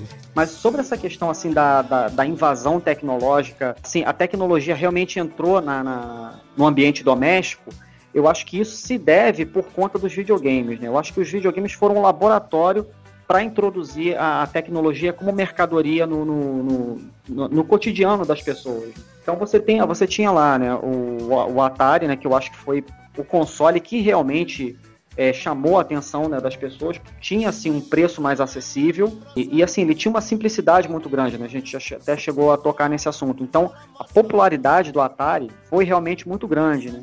Então essa é a primeira incursão da tecnologia pra, pra- a nível doméstico, né? Tinha a televisão e tudo, tinha o rádio que também foi precursora, mas assim a tecnologia com o objetivo de entretenimento, eu acho que e, e, assim um, um entretenimento que não fosse tão passivo. Porque a televisão, ela, ela proporciona um entretenimento, né, o rádio também, mas você ficava ali como espectador. O, o videogame, você é que interagia, né? Você que dava os comandos lá, então. Eu acho que o legado dos videogames, pô, começou aí nos anos 80, né? Engraçado que quando surge o videogame é quando começa a morrer o RPG de mesa, né? Ó o polêmico, vai falar que morreu o RPG de mesa. Fãs do Tarja Nerd, do Tarja Cast, vocês ouviram isso? Raul disse que o RPG de mesa morreu. Rapinho! Cara, década de 90 eu joguei muito. No começo dos anos 2000, é RPG de mesa total. Ano passado eu joguei D&D. Então não Então morreu. procurem no Facebook Raul Martins. O RPG de mesa está morto. É uma parada inversamente proporcional. Hoje tem muito mais gente que joga videogame do que joga RPG de mesa. Entendeu? Um, conforme um foi crescendo, o outro foi diminuindo, não a ponto de morrer. Mas foi o que, digamos, começou a, a definhar a parada, não foi o auge da- do RPG de mesa. Começou a rolar um Teve declínio, isso é óbvio. É, passou a ser dividido, né, com os videogames, mas não morreu. É que hoje em dia também tem muito mais jogos de RPG pra videogame também, né? Então o videogame, o RPG de mesa se tornou um RPG que você joga ali, tipo, online com várias outras pessoas, sabe? Também. Sim. A mesma essência, no caso. Realmente dividiu as atenções, né? Mas dizer que morreu acho que foi forte. Cara, o Douglas é um filho da puta, né, cara? Ele pega o que eu falo e. O que, que eu fiz? O Douglas, ele já, o personagem dele no RPG Cyberpunk já tomou um raio na cabeça porque ele era muito chato. o mestre.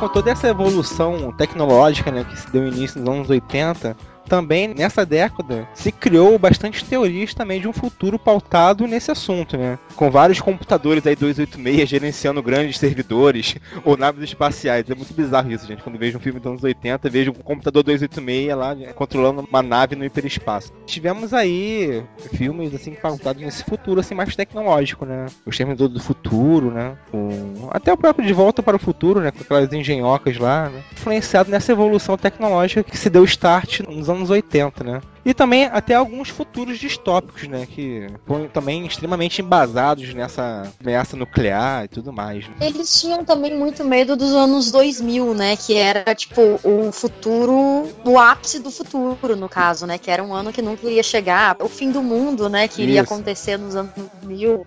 E é incrível isso, né? Porque, tipo, a distância entre os anos 80 e 2000 eram 20 anos só, se você for pensar.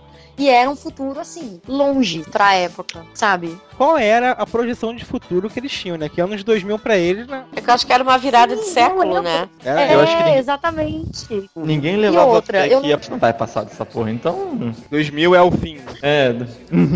E sabe o que eu acho engraçado? Uma vez teve uma matéria no, no Fantástico até, eu acho que era no começo dos anos 90, não lembro que, em que ano que era, né?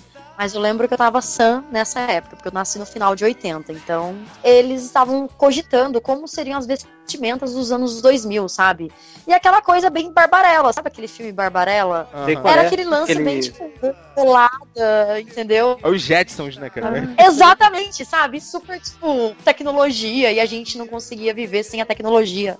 Não aconteceu nos anos 2000, hoje em dia sim, sabe? Mas logo na virada do século, assim, não chegou a acontecer. Tanto é que todo mundo ficou pensando, poxa, né? Achei que fosse ser diferente. Tivemos ano passado, né, a data que o Martin McFly chegaria no futuro. 21 É, de outubro de 2015. Isso. E, assim, decepção, né, cara? É, e, no de, e no De Volta pro Futuro você tinha skate que voava, mas ainda usava É. fax, né? Pois é. É. Essas discrepâncias, né, cara? Eu acho muito interessante, né, cara? Te coloca no momento, essas discrepâncias, né, de futuro. Eu acho que nos anos 80, realmente uma preocupação com o futuro assim, né? Realmente uma vertente de um futuro preocupado, assim, com a natureza também, né? O que seria o fim da natureza? Como ac- acabaria a natureza? O De Volta E pro também Futuro mesmo, o último, né? O carro é movido a lixo no final, né? O conversor aquele convertia lixo, né? Isso é uma coisa assim, lixo em energia, né? É, Sim, foi- já tinha uma preocupação com esse lance da reciclagem, né? Dessas paradas assim, que não adiantou nada, né? É, ninguém se ligou. Se ligou, o mensagem tava lá. É, o, quando você fala isso, eu lembro muito do Blade Runner, né? Que não chega a ser muito pautado nessa questão da, da natureza, mas acho que é muito sobre é, reimaginar a cidade do futuro, né? Como, como seria a organização de, de uma cidade do futuro. E, pô, pra mim, é, acho que é o meu filme de ficção científica preferido, assim. Essa nuance, né? Com a preocupação da, digamos que da higienização, né? da- do mundo, né? Das cidades. O, o Blade Runner vai nessa, nessa vertente do cyberpunk, né? Como a gente estava falando, né? O cyberpunk foi concebido aí quando surgiu o Neuromancer, que é o livro do William Gibson. Há uma, uma alta tecnologia, uma alta presença da- das, das megacorporações. É, até o Estado fica suprimido ali ah, na- nesse, nesse mundo, né? E, e, assim, você tem uma, um- uma- um salto tecnológico muito forte, um salto é, de qualidade técnica muito, muito forte, mas em compensação a sua qualidade de vida cai. Primeiro, né, porque gera um individualismo. É, você fica lá imerso no entretenimento daquelas tecnologias, a televisão, o computador, a internet, sei lá o que, e você fica no seu mundinho. É, a tal ponto, né, que assim essa profecia de Blade Runner acabou se confirmando, e eu acho que o maior exemplo disso são os, os Hikikomori. Não sei se vocês já ouviram falar deles, né? É, os Sim. Hikikomoris A são- gente brinca com essa coisa lá no, no com o meu pessoal lá nos quadrinhos, que a gente é tudo rico comore. A gente não quer sair mais de casa, não quer ter vida. Não, mas é assim, né? Os caras vivem no. Os caras são, na maioria, jovens, né? Que estão tentando entrar no mercado de trabalho. E assim, mercado de trabalho no Japão é você entrar numa mega empresa de tecnologia. Então a pressão que eles sentem lá é tão grande que assim, o, o, o cara ele não quer mais sair do mundo. Ele não quer mais, ele não quer mais sair né, da, da- da- do mundo, do mundinho dele. Então o cara vive lendo anime, vendo filme, jogando videogame o dia todo. E assim, é, acumula lixo, acumula. Ele, ele esquece de cuidar da higiene pessoal dele e da vida dele. Se fecha pro mundo. Né? Então a primeira, o primeiro reflexo da tecnologia, quando ela entra no nível doméstico, é o individualismo. Um segundo é uma, uma- um aumento de pro- um- uma produção de lixo exponencial, que aí gera todos esses danos ambientais, né?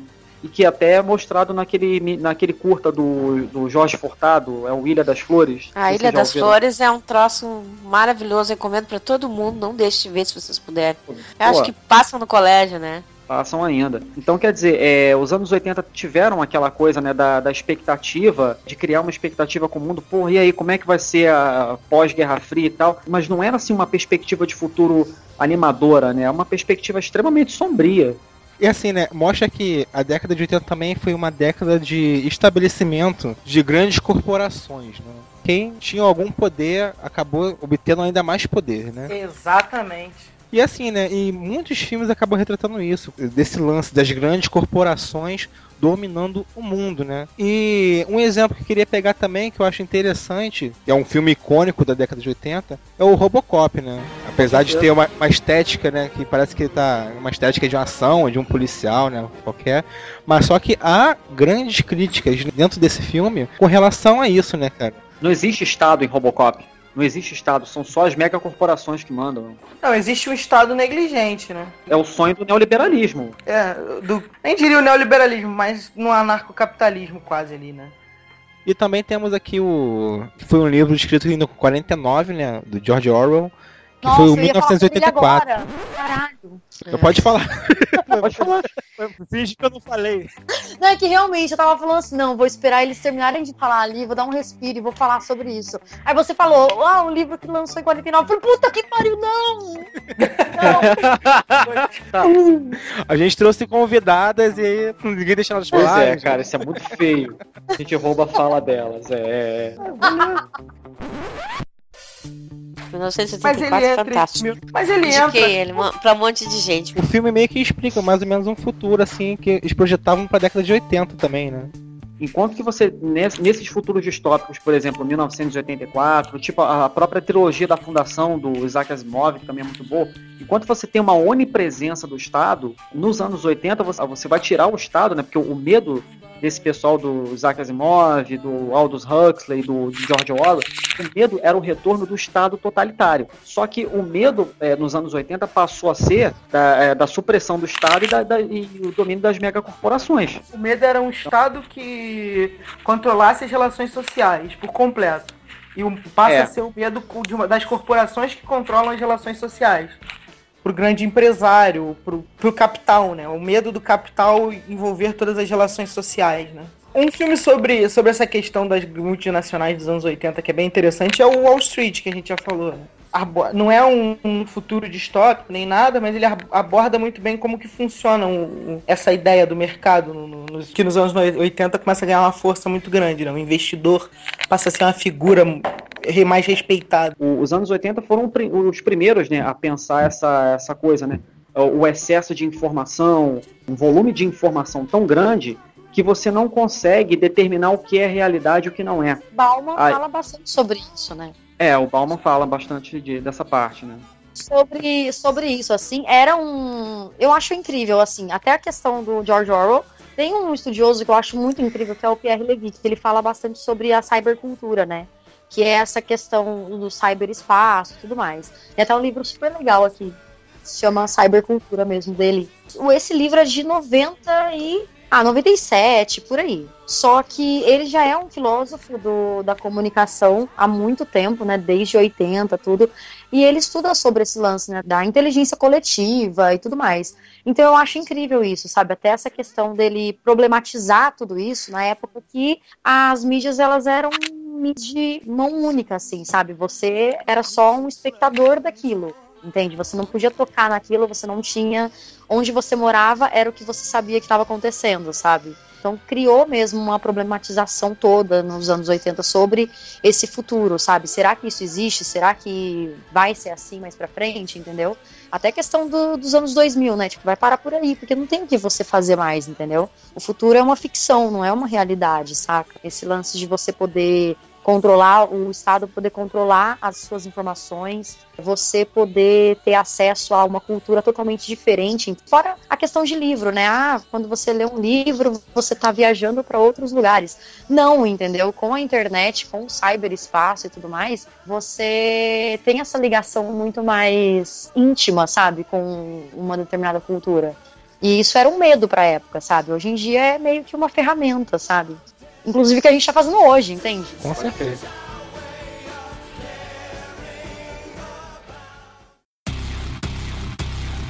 A projeção de futuros da década de 80 e pior, né? Os futuros distópicos. São esse futuro imaginado, mas completamente pervertido, né? Pra uma situação bizarra. E temos aí o Mad Max, né? Que brilhou aí na década de 80 com esse conceito de futuro, mostrando muito também do medo da época, né? Que era o medo de um apocalipse nuclear, né? De um fim do mundo pautado nesse tema aí ainda influenciado pela Guerra Fria. Mas, pô, você falou que brilhou nos anos 80, mais ou menos, né? Porque foram filmes que. O primeiro, principalmente, é um filme mega indie, teve quase grana nenhuma. Tipo, eu acho que foi um filme que ganhou mais fama depois que os anos 80 passaram. O primeiro acabou rolando no circuito assim em 80 mesmo. Ele, ele, Isso. ele acabou no cinema. Ele é australiano, né? O primeiro. Os três, né? É, os três são, mas o, o primeiro foi completamente produção australiana, né? É, o primeiro é só, a gente vê a diferença da produção depois. Ele vai, ele vai evoluir de uma maneira diferente. Mas eu me lembro que Mad Max 3 foi assim, total sucesso, assim, total, assim, com- mostrava uns clipes da Tina Turner cantando, porque ela fazia o papel lá da, da arena lá deles e tal, da Sim, da cúpula, cúpula. do trovão. Isso. E tipo, pô, era um era mega, não, era um, foi um troço É, super grande. Talvez o primeiro não. Eu me lembro que eu, eu vi o primeiro sem nem saber direito o que que era, nem saber o que, que eu tava indo ver, assim, fui ver. Mas os outros não. O, o terceiro foi, foi mega produção, mega sucesso mesmo. E eu adorava esse tipo de filme, assim, de pós-apocalipse, de, de, sabe, de anti-herói, assim, eu curtia demais. Não, mas isso mostra, né? Um filme que teve uma trilogia dentro da década de 80 mostra que fez um realmente. teve uma representação muito grande na, na década, né? Eu acho que o 2 foi menos impactante dos três, assim. Primeiro, porque tu, tu ia sem saber o que que era, e aí tu. Não é, era um filme pra qualquer um, era um filme extremamente violento, né? Ele tinha um estilo. E, tipo, depois o 3 era mega sucesso, mas pra quem curtia a história, assim, os três, tu ficou esperando, né? Eu fiquei esperando pra ver todos, assim, né? A parada, se eu não me engano, né? Tem uma discrepância entre o primeiro filme e o segundo, né? Tipo, é bem. Parece que muda, é. Esse, É, o tem ambiente muda. Porque o primeiro filme ainda é recente, o apocalipse, né? O fim. Então Ainda vê um tem umas ainda, construções, tem uma plantação e tal, e já o segundo é desertão. É, o segundo não tem. É, é falta de tudo, água, combustível, é uma guerra já. Só que ele, é- ao mesmo tempo que ele é uma guerra, ele é menos violento, menos impactante que o primeiro. O primeiro era muito violento, assim, era uma. Era aquela vingança, aquele negócio, né, que misturava com, com esse fato de ser meio pós-apocalíptico, ou futuro, soturno, assim. Já o segundo não tinha esse clima, assim, porque tinha um clima de esperança de buscar um lugar melhor, né? Uhum. E, e, aliás, esse filme de agora, que todo mundo curtiu um monte, ele, ele reflete pra mim uma mistura do primeiro e do segundo ali, né? Uma, só que com a violência do primeiro, com certeza. E tá aí mais uma prova de como os anos 80 tá vivo até hoje, né? Pois é. Mad Max, né? Mas esse Mad Max novo tem conceitos muito novos, assim, muito. As conceitos que é uma evolução também do É, próprio uma- filme, né? Do próprio Sim. diretor, né? E é bom ver isso, né? É bom ver você. A junção, muitas vezes dá certo. A junção de conceitos antigos, conceitos dos anos 80, com uma repaginada, uma. Um exemplo disso é, é o remake de Karate Kid, por exemplo, que é bem válido, assim, né? É um filme bem legal. É honesto, né? É, é honesto. É que é como- É Jack Chan, né? É Jack Chan. Mas aí ele já não é mais karatê, né? Há muito tempo. Se ainda existia alguma coisa de karatê no, no, no- no dos anos 80, no de hoje não tem nada. Eu não desse remake do Karate Kid, não. Eu achei que ele Mas- respeita legal, assim, o- o filme antigo, né? Ah, mas não tem o carisma do, do velhinho do seu Miyagi, né, cara? Não, tem, sim, não tem. realmente. Nenhum dos Ele dois. não é o seu Miyagi. A história não tem também o mesmo carisma. A história. Mas o menino, mas o menino ainda é mais carismático que o Daniel Sampo. Ah, não. Não, Filho sim, do- Não, o Daniel San, até com toda aquela coisa que tu tem ele não vontade de dar umas bolachas nele e tu mesmo, ele, ele tinha o lugar Aham. dele lá. Daniel San, ele tem aquela carinha de trouxa, sabe? É, É, eu ele, ele tu, tu fica com vontade de dar umas bolachas nele também. Mas acontece então- que, ao mesmo Daniel- tempo, ao mesmo tempo tu torce por ele, cara. O Daniel San, ele tem aquela carinha de cu mesmo, enquanto ele tá pintando a parede e tal, e tudo mais. E o filho do Smith, ele tá lá, coloca o casaco, tira casaco, joga no chão, pega no chão, coloca casaco, fica bota casaco, tipo, toda hora. Então ele fica com aquela cara de, nossa, meu, nada a ver. Então ele tem aquela carinha de, meu, esse menino é foda, sabe? Eu não É, quero o ele Daniel só tem San. uma cara de mais ligado na vida, enquanto que o Daniel San era um. Era um. Era um. Bah, era um perdedor, Mas é né? Isso, o- Loser. Era um, era um big loser, cara. Era Mas o filme- superébora. Mas, assim, primeiro, o, o filme novo, eu não acho que o, o filho do Smith tem a carinha de derrotado, de perdedor também. E o filme novo, ele, re- ele resolve isso de uma forma muito boa, né? Que o moleque se muda pra China, né? Então ele é completamente outsider ali, né? Ele, tipo, ele tá muito fora do- da realidade dele. Ele é um moleque dos Estados Unidos, quer morar na China com a mãe. Então ele tá muito deslocado ali também. Só prova o quanto o Daniel San era otário, né? É, o, o Daniel San era pior. né? Não consegue fazer amizade nem com o pessoal que fala a língua dele. O Daniel nasceu para aquele papel ali de levar umas bolachas e o seu Miyagi salvou ele. Porque era, era fogo o negócio. Já o outro não, ele não, ele não é um idiota, que ele pega uns caras, como diz, ele tá fora do ambiente dele e um, e um cara sabe lutar, ele não sabe. O Daniel San era meio, né, vai se meter já com a mulher do não sei quem, do esqueleto mor lá, e já levou umas bolachas pro cara. Vocês estão falando de Daniel San, né? O antigo, né? O Ralph Macchio. Me lembrou também uma coisa que é icônica também dos anos 80, que é a dublagem, né, cara? Puta merda. A dublagem dos filmes dos anos 80 é uma- um caso à parte. Eu acho que cabe até um cast com relação a isso. É uma arte esquecida. É, Aquela vozinha que ele fazia dava mais raiva ainda dele, né, cara? Daniel San. Não, tem É. palavras, tem palavras que só existem na dublagem brasileira. Tipo, tira, bastardo. é. Não, não existe nem no, no português realmente, né? Que a gente Não, fala. não tem nem no dicionário. Tira, tira não existe. Tipo, de onde o cara tirou isso? Macacos me mordam. É, macacos me Tá, tá, tá, tá, tá, já cast.